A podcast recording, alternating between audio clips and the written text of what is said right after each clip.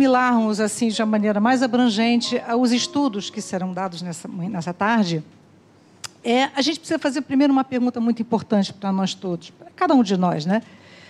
É, o que, que nos traz à casa espírita? O que nos trouxe aqui hoje? Por que, que eu estou aqui? Por que, que estamos aqui? Isso tem muita importância para que possamos focar nas nossas necessidades espirituais. Muitas pessoas buscam uma casa espírita pela dor, Outras buscam pelo conhecimento que a casa oferece, a própria doutrina espírita, que é muito rica também. Né? E outros até para manter-se o equilíbrio, é, refrigério diante das lutas diárias, as lutas da vida. Hum? Mas muitos, talvez a grande maioria, vem buscar respostas.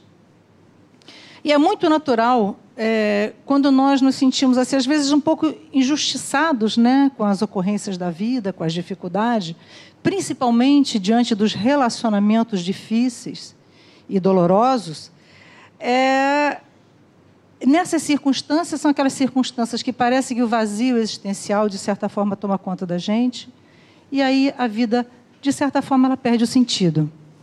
E uma coisa é muito clara e muito óbvia para todos nós não basta viver, é preciso conviver.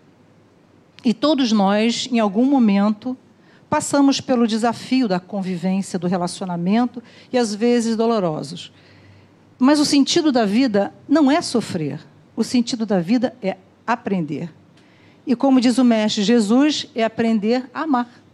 Amar a Deus sobre todas as coisas e ao próximo como a ti mesmo. Essa é a grande lição da vida. Mas amar não é uma tarefa muito fácil para nós. Acho que a gente precisa admitir isso. Não é muito fácil.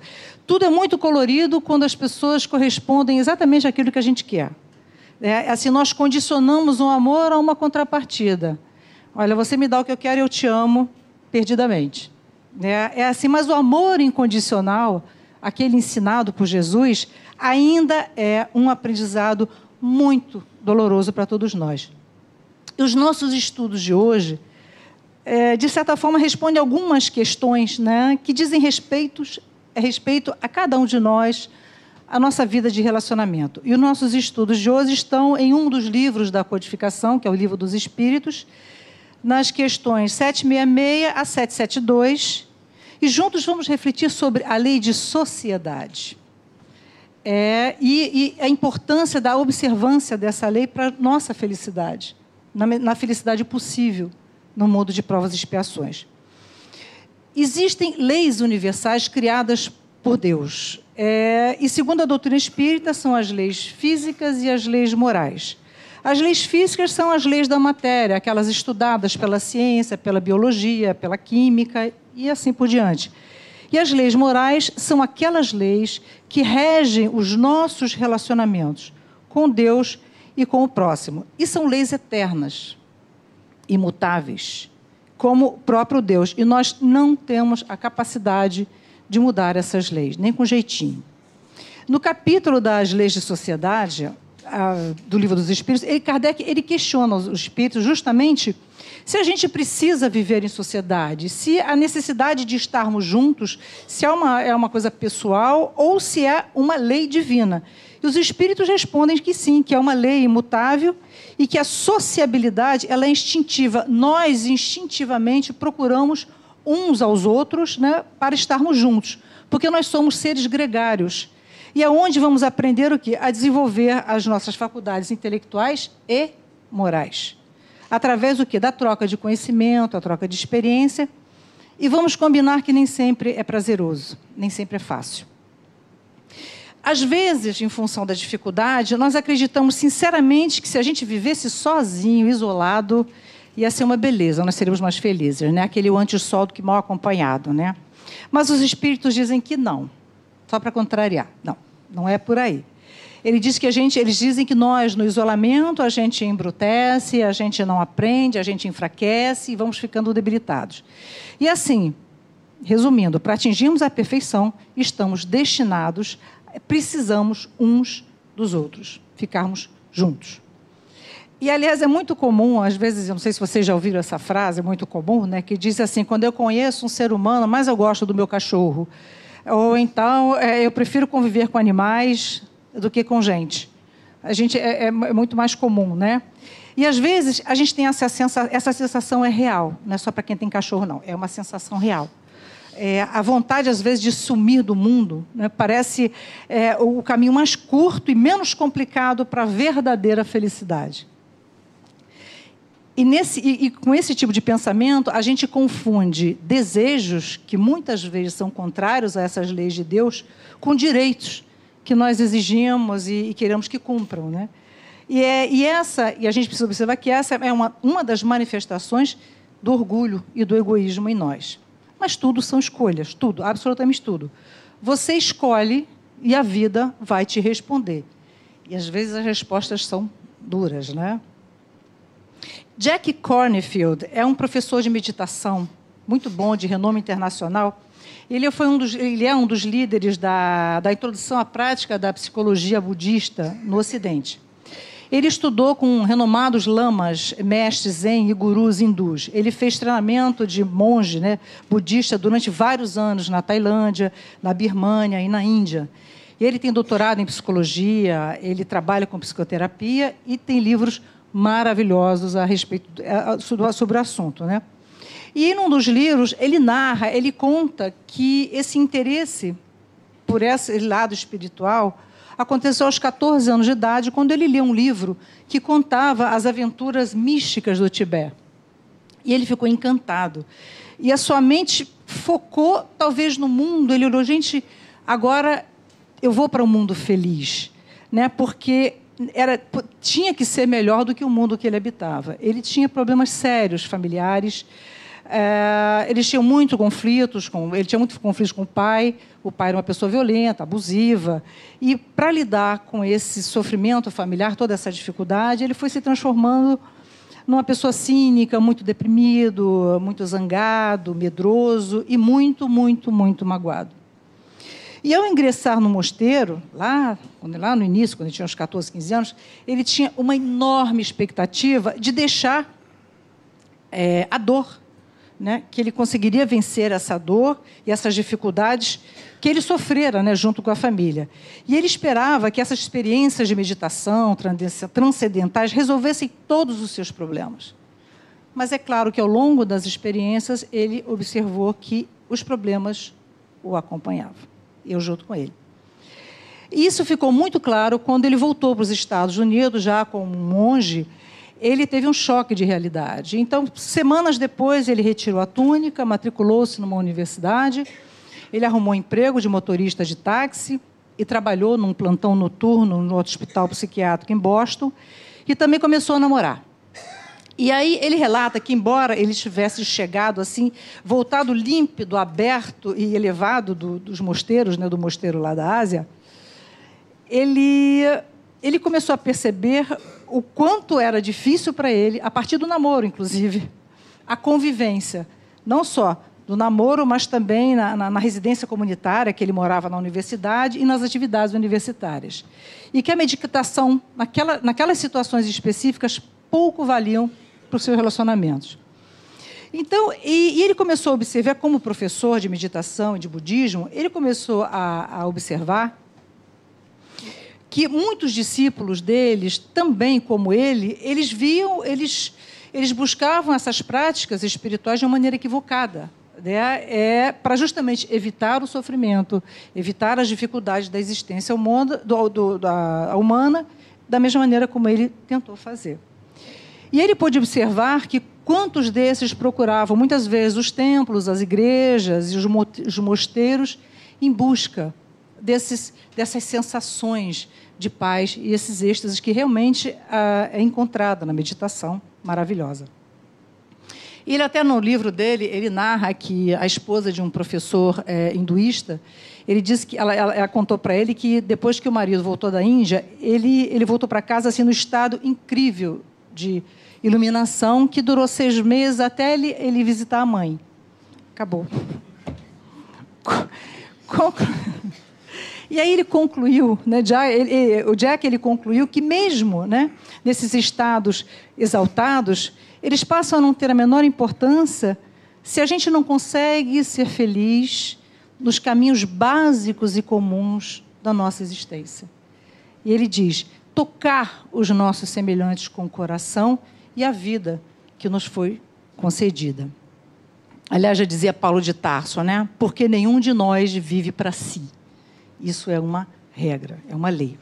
Portanto, sob a ótica das leis divinas, imutáveis e perfeitas, quando a vida traz um não para a gente, a gente recebe muitos senões, né?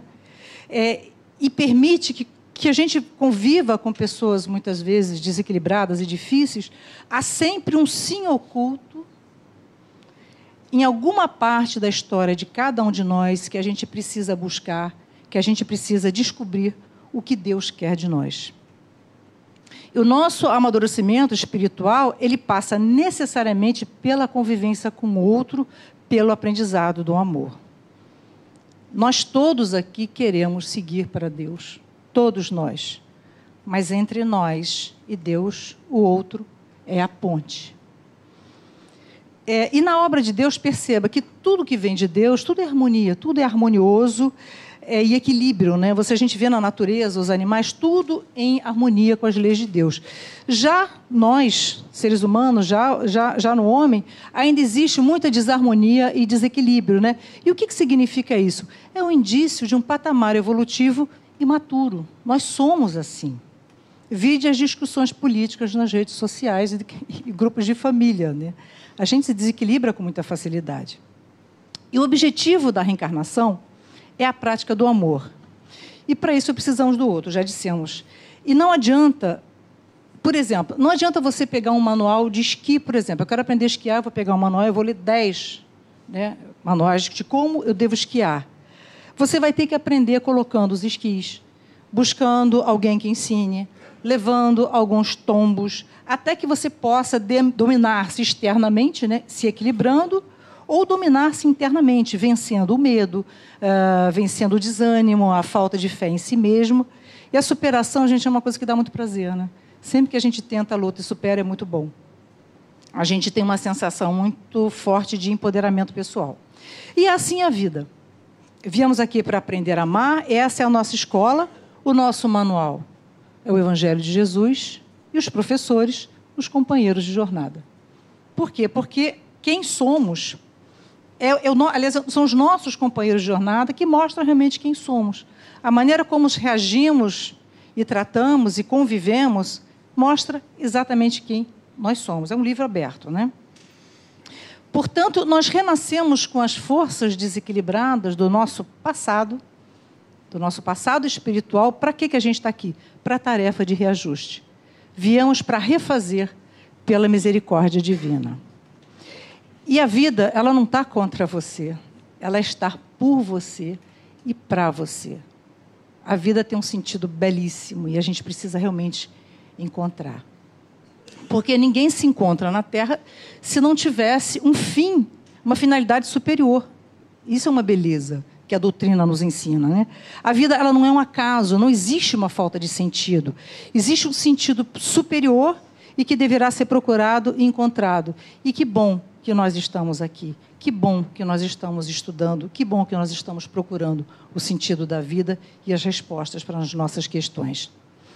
No livro Missionários da Luz, a autoria espiritual de André Luiz, a psicografia de Chico Xavier, narra a complexidade dos preparativos para a reencarnação de Segismundo. Segismundo, Adelina e Raquel, eu vou só fazer um breve resumo. Eles são protagonistas de uma dolorosa tragédia. Né? Após uma paixão desvairada, Segismundo assassinou Adelino e Raquel ela foi parar no prostíbulo. Todos desencarnaram de uma maneira extremamente desequilibrada. E, e muito tempo depois, no plano espiritual, Adelino e Raquel aceitaram, prometeram receber Sigismundo como filho, para que ele pudesse reconciliar os três, né, e retirar da alma de cada um o espinho do ódio.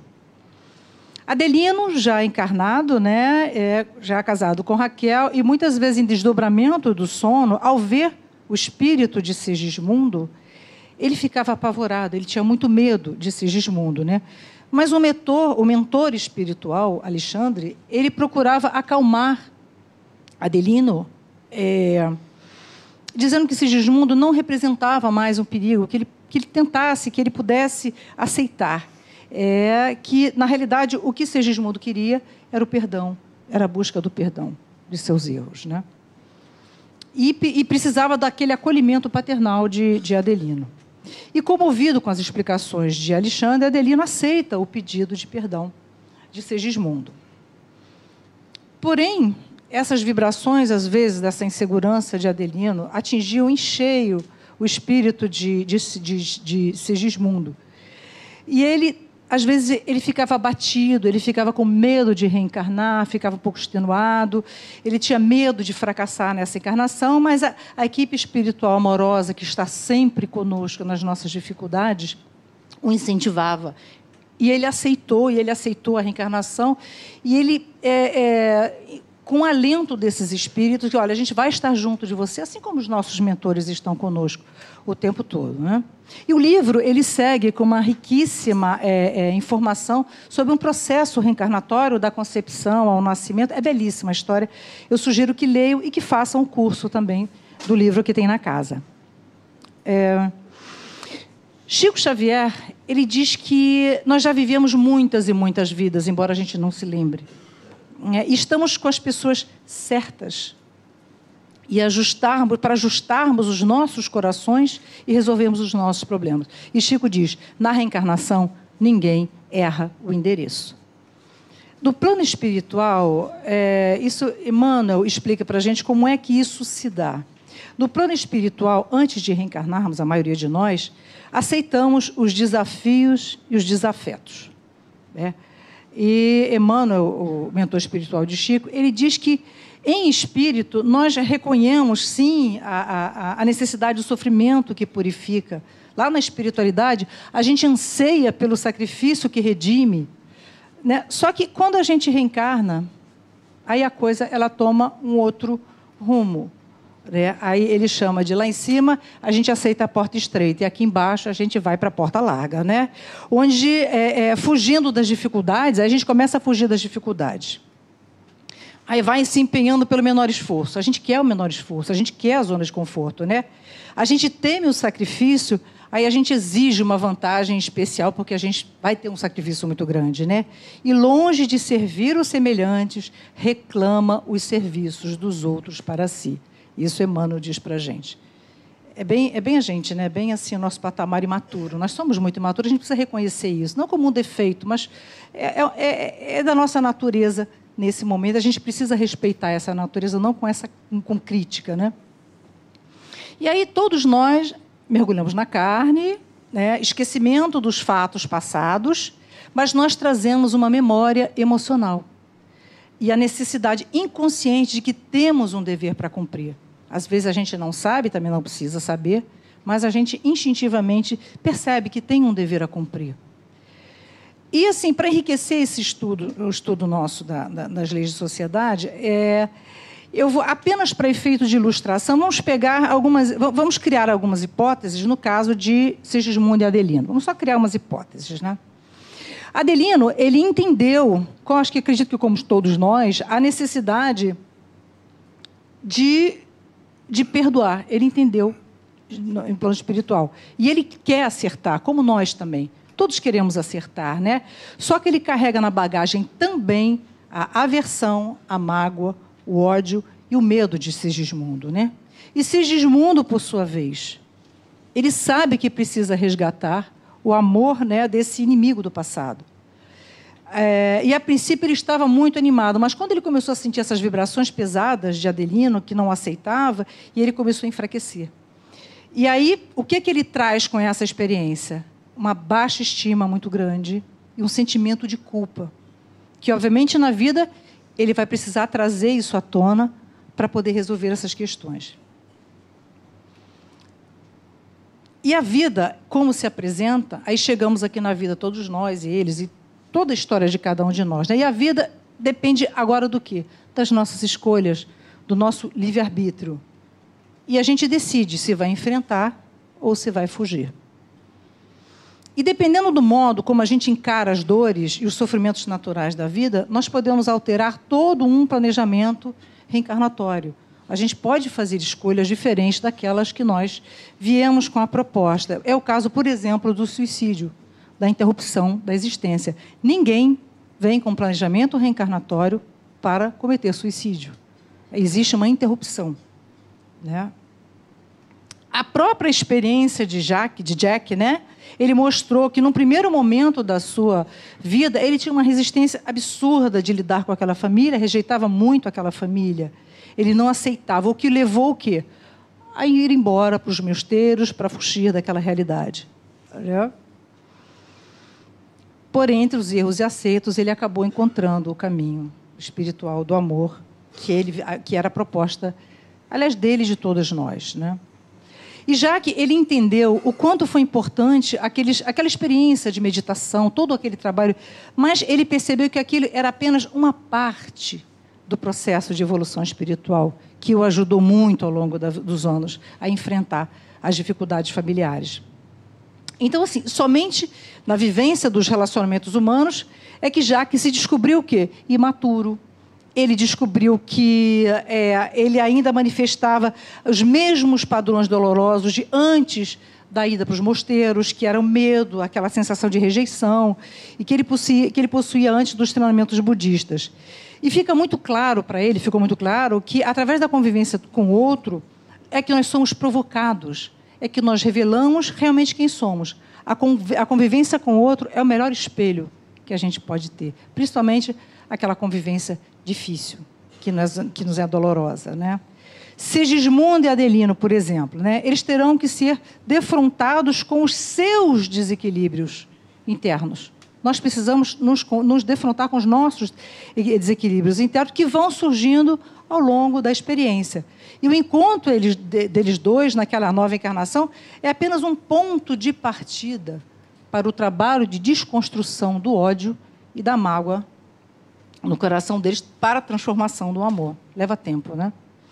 E assim, então vamos supor, hipoteticamente, vamos supor que Adelino ainda mantenha no inconsciente o sentimento de ódio e rejeição que trazia por Segismundo. Com certeza, naquela família, é, o livro diz que, é, além de Segismundo, tinha um filho é, mais velho que Segismundo, né? Então, assim, é, com certeza, com, com, esses, com esses sentimentos inconscientes, ele não conseguiria nutrir por Sigismundo as mesmas afeições que tinha pelo filho mais velho, né? pelo filho mais velho. E as atitudes de Adelino, consequentemente, é óbvio, né, iam refletir nas emoções de, de Sigismundo.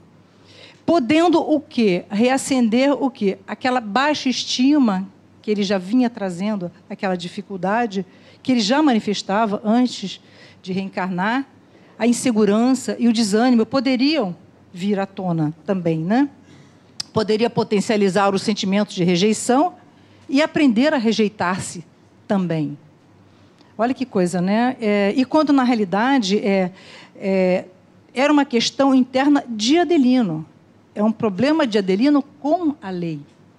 Né? Mas, pela fragilidade de Segismundo, poderia, poderia absorver e tomar aquilo como dele, como a causa, a única causa e a razão daquilo tudo. Portanto, nós renascemos na Terra com esses acervos emocionais que trazemos na nossa bagagem espiritual dessa e de outras vidas que vão influenciar o quê? Nos nossos, nos nossos comportamentos, na maneira como nós vamos agir, que são essas tendências instintivas, né? E a gente pode observar que são as lições não aprendidas pedindo a corrigenda. Quando a gente procura identificar na gente, a gente encontra aquilo que a gente precisa corrigir. A gente, não o outro. Nem Sigismundo e nem, e, aliás, e por isso é que Jesus sabiamente nos ensina a vigiar e orai para não cair em tentação. Então, assim, e nem Sigismundo e nem Adelino, ele, enquanto encarnados, eles teriam condições de mensurar as origens daqueles sentimentos que eles carregavam. E nós também não. Ainda bem, né? Está tudo. Eu não tenho a menor curiosidade de saber. É, é, eles não têm, e muito menos nós também, não temos a condição. Então, e é muito natural é, no momento em que a gente está, no patamar evolutivo, nós passarmos é, por momentos de egoísmo, egoí é, é, de orgulho, de violência, de desânimo, de medo, até atingirmos a nossa, aliás, as grandes virtudes da alma, que é aprender a amar. Isso leva tempo e a gente precisa ter paciência com a gente e com o outro. Jack, ele percebia o egoísmo nele, porque todas as vezes que ele se via é, egoísta, revoltado, é, ele começava a criar expectativas fantasiosas de que tinha, que merecia uma família melhor do que ele tinha. Ele não se achava merecedor daquele relacionamento, daquele lar. E, e aí ele começou a perceber que todas as vezes que ele, que ele alimentava esses pensamentos de egoísmo e de revolta, ele se expunha ao risco de ter mágoas, frustrações, a raiva e culpa. Que coisa interessante, né? Como é que às vezes a nossa imaginação com relação à realidade traz esses sentimentos, não o outro. Está tudo dentro de nós. A solução e o problema, o problema e a solução.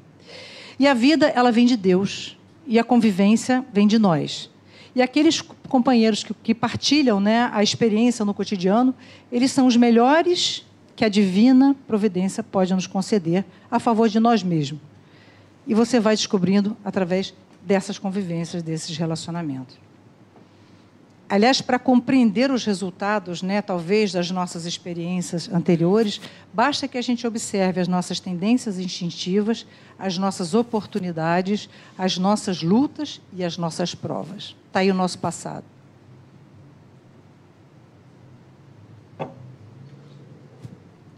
Disse Jesus: No mundo tereis aflições, mas tende bom ânimo, eu venci o mundo.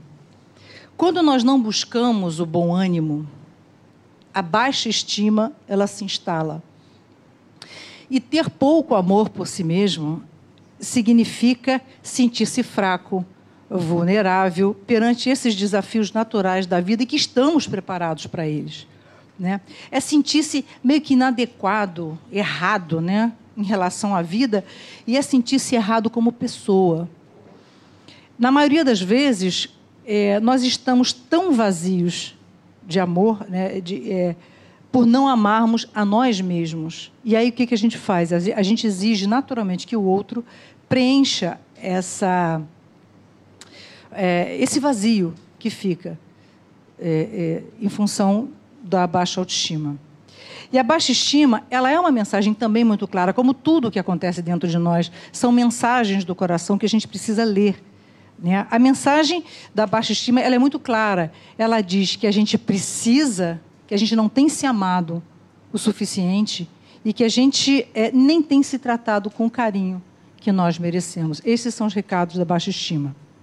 E só através do alto amor, de uma estima elevada, é que nós vamos ter a capacidade de enfrentar esses desafios da vida e apresentar as soluções, porque a partir do amor em abundância em nós, em nós mesmos, é que as soluções, as ideias, né, as buscas corretas, elas vão acontecer. O amor é o jogo de cintura da vida. Vamos supor, mais uma ideia hipotética, que o pai Adelino não consiga cumprir aquele planejamento reencarnatório que ele que ele se que ele que ele disse que iria, que se comprometeu, né? de receber o filho. E aí ele recebe Sigismundo, talvez com aquela sensação como aquele inimigo do passado. Vamos supor que isso tenha acontecido, né? Vamos trabalhar com a, com o pai, vamos, com a hipótese que o pai é, ainda leve muitas encarnações para poder, poder aceitar Sigismundo. Aí a gente pergunta, o que, que resta para Sigismundo? Será que ele vai sentar e esperar? Será que ele vai ficar refém eternamente das escolhas do pai? Sigismundo não precisa da evolução do Adelino para sentir-se pleno. Ele precisa da evolução dele. Né? E a fé, ela move montanhas. Deus não dá cruz maior que não possamos carregar. Se eu tenho fé em Deus, se eu acredito em Deus, eu acredito em mim mesmo. E isso é autoestima elevada, né? É estar no fluxo da vontade divina. Através da fé, Sigismundo é, encontrará essa força né, dentro de si mesmo pelos caminhos da compaixão. Olha o amor fluindo. ele vai pelos caminhos da compaixão, ele começa a desconstruir aos poucos a imagem daquele pai desejado, aquele pai idealizado, né? e vai trazendo para o coração, sem a culpa e sem a mágoa, aquele pai como ele é, aceitando, compreendendo e acolhendo a sua humanidade, a sua vulnerabilidade. Ver naquele pai um ser humano adoecido pelo ódio, a quem Deus também deu uma reencarnação como demonstração de seu amor. E que nele, Adelino, para ele, Adelino, também Deus deposita a confiança, como para todos nós que estamos reencarnados aqui no momento. Porque a compaixão, os ensinamentos de Jesus, quando a gente procura entendê-los, estudá-los e praticá-los, a compaixão ela abre as portas do perdão. E o perdão abre as portas para a reconciliação, permitindo o que o que o, o efeito do perdão na gente é maravilhoso, porque a gente começa a renunciar à posição de vítima, né? E retoma as rédeas da própria história, né? E também isenta o outro de ser algoz, porque entende todas as fragilidades humanas. Então, assim, nós somos todos dotados de, de, de, habilidades sociais. Isso é divino, é o reino de Deus dentro de nós. É como o nosso preparo. Nós somos dotados de. de, de isso é herança divina, né? Inteligência emocional e empatia. Isso está dentro da gente. E que nós podemos lançar mão de usar na nossa vida de relacionamento. A inteligência emocional é aquela consciência que nós temos as nossas próprias ilusões, as nossas próprias emoções, que elas são nossas. E que nós podemos gerenciar as nossas emoções e não deixar que elas nos governem, e sim nós governarmos as nossas emoções. Isso é uma inteligência emocional. E empatia. O que é empatia? É a capacidade também de reconhecer as emoções do outro, que é dele, que são dele.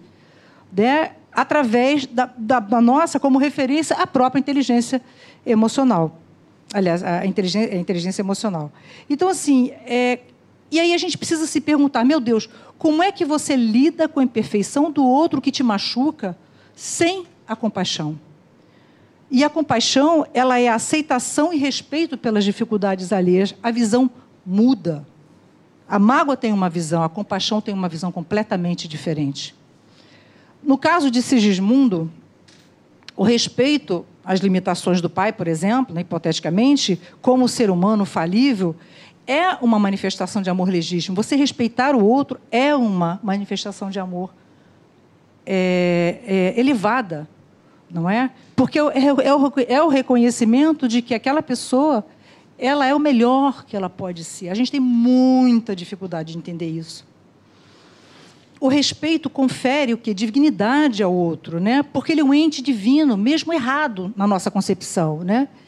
Ele merece consideração, é, é, visibilidade, existência, porque é um ser vivo que pensa, é um ser vivo que elabora, que tem sentimentos, que tem emoções como todos nós.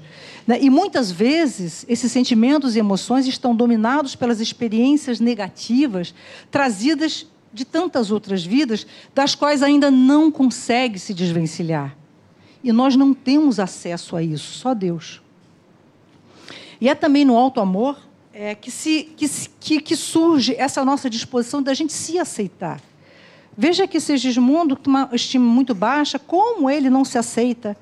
Então, se o pai não aceita, ele também não aceita. A referência é do mundo e a gente precisa ter uma referência nossa, porque o reino de Deus está dentro de nós. Né? Amar-se é, é o entendimento de que a, a gente, ao aceitar, quando a gente se aceita mesmo, é muito diferente do conformismo com o mal. Não é isso, né? É admitir, é quando a gente admite que nós temos limitações e essas limitações elas são um espelho para que a gente possa estudá-las e transformá-las. E essas limitações elas ficam muito claras na convivência com o outro, principalmente com o familiar. É fundamental que Sigismundo ele encontre o alto amor para quê? Para poder retomar o controle de si mesmo, apesar das circunstâncias externas de rejeição, né? que é o desenvolvimento da inteligência emocional. E aí ele começa, a partir do auto-amor, a fazer, a blindar mesmo né? dos efeitos terríveis da culpa que traz e da baixa estima. E aí começa a ter uma liberdade divina, sagrada, de ressignificar a vida e desligar-se com o amor, desligar-se do Pai com amor. Mas, na realidade, esse desligamento não é um desligamento da pessoa, não é ou não é uma fuga das pessoas com quem convivamos. Esse é um é, esse desligamento é um desligamento da agonia né, emocional daquele envolvimento, da rejeição, da ausência de amor, que é o desligamento emocional. Né? E desligamento significa, acima de tudo, aceitar a realidade, aceitar a vida. A gente tem muita dificuldade de aceitar. Requer fé em Deus e também, gente, fé na ordem natural do destino. Né? Talvez Adelino ainda não tivesse pronto. E, pare... na nossa hipótese não estava. Né? Nós, nós sofremos nos relacionamentos porque nós criamos expectativas e aí adotamos as regras impraticáveis. Né? Nós precisamos hoje, agora, aceitar com toda a segurança que nós não podemos mudar o passado, que nós não podemos mudar o outro e que não podemos mudar a vontade de Deus e suas leis. Aí a gente vai seguindo no fluxo natural da vida. Trazer o passado à tona, uh, trazer o passado é alimentar o medo, a angústia, a mágoa, a tristeza. E aí, na realidade, quem é que vira? Quem é o gosto de quem aí? É o que no passado fez alguma coisa errada ou é a gente que alimenta isso diariamente? Nós passamos a ser os nossos algozes, nutrindo dores que poderiam ser diluídas através do alto amor. Nós não podemos mudar o outro porque a gente não tem condição de exigir para o outro é, que eles nos aceitem, que eles no, nos deem o seu amor. Né? Isso, quando a gente força uma situação dessa, é uma proposta, assim, é uma resposta da vida. Você vai ficar uma pessoa, um, um decepcionado crônico, um, com frustrações crônicas, né? porque o livre-arbítrio do outro é um território que ninguém pisa. Acreditar que nós possamos, podemos controlar o, o outro o sentimento do outro é escolher o quê? Aí a gente escolhe a mágoa, escolhe a raiva, escolhe a culpa. Né? No caso de Sigismundo, ele até correria o risco de potencializar aquilo que trouxe na bagagem de vidas passadas e muitas histórias até mesmo dolorosas.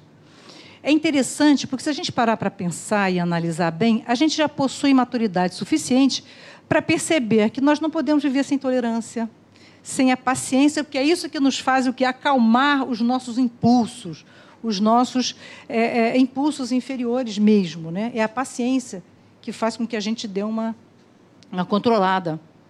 Nós não temos como saber a trajetória espiritual daquele que convive conosco, que divide o mesmo teto, né? Os nossos familiares também, eles estão vivenciando o útil e necessário para o desenvolvimento de suas potencialidades naturais e divinas. Porém, no tempo deles, nós não temos como acelerar isso. Nós precisamos, de nossa parte, né, é, é buscar o realinhamento às leis divinas que independe do outro mudar ou não. Nós não dependemos do outro. Ele segue o seu caminho e nós o nosso. Né? Fica claro para nós, é interessante isso, né, que a noção de felicidade ela passa pela capacidade que a pessoa tem de lidar com esses desafios da vida. Né? Felizes são aqueles que, que desenvolvem a, a tolerância diante das frustrações.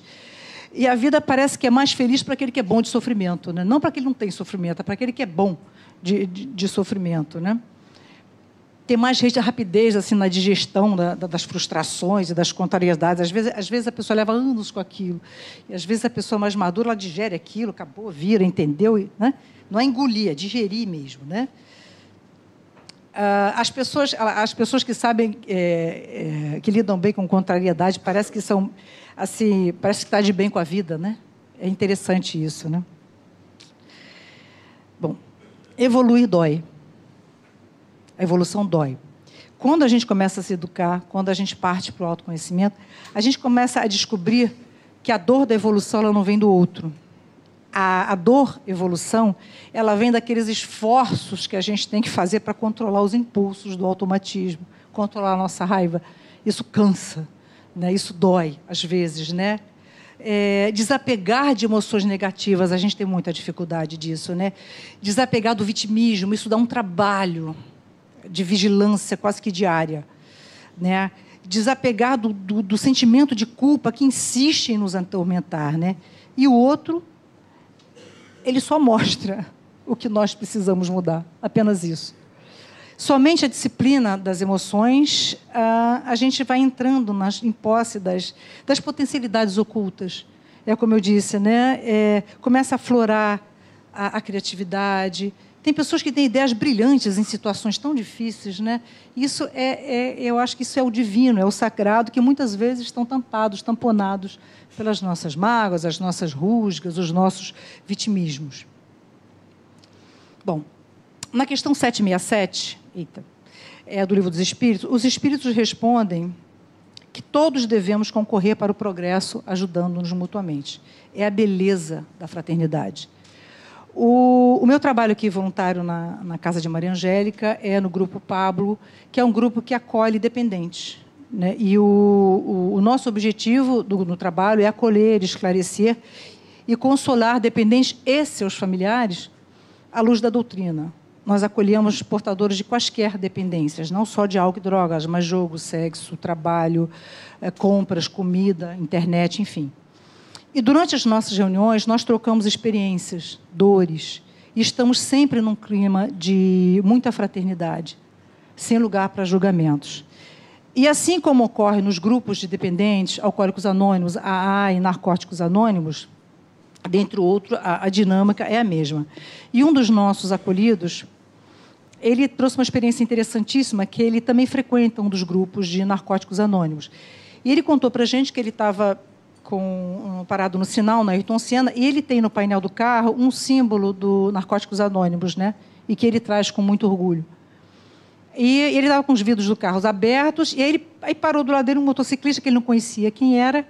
E quando o motociclista viu o adesivo no carro dele, aí olhou para ele e disse assim: Irmão, é meu irmão, graças a você eu estou vivo, estamos juntos né, numa referência de que ele também pertencia a um outro grupo e que a importância da união desse grupo é que o mantinha é, livre, é, longe da, da, das drogas. Né? E aí ele contou que quando o motociclista se afastou, mas ele chorava tanto, de tanta emoção, sabe, que foi uma coisa bonita, eles não se conheciam, mas em função da irmandade, da importância da união e da ajuda deles. E foi muito bonito. Né? É, e o amor encerra né, todas as leis do universo e é tudo o que nós e tudo que nós fizermos contra esse amor, nós com certeza estaremos fazendo é, contra nós. Então, vamos meditar sim, sempre. Vamos ter um momento de silêncio, né, para que Deus nos ouça e que a gente possa, aliás, Deus nos ouve sempre, nós possamos ouvir a Deus, né? E Deus sabe o quanto nós podemos fazer diferente. Ele confia em cada um de nós. Senhor, não me deixe rezar por proteção contra os perigos, mas pelo destemor de enfrentá-los. Senhor, não me deixe implorar pelo alívio de dor, mas para a coragem de vencê-la.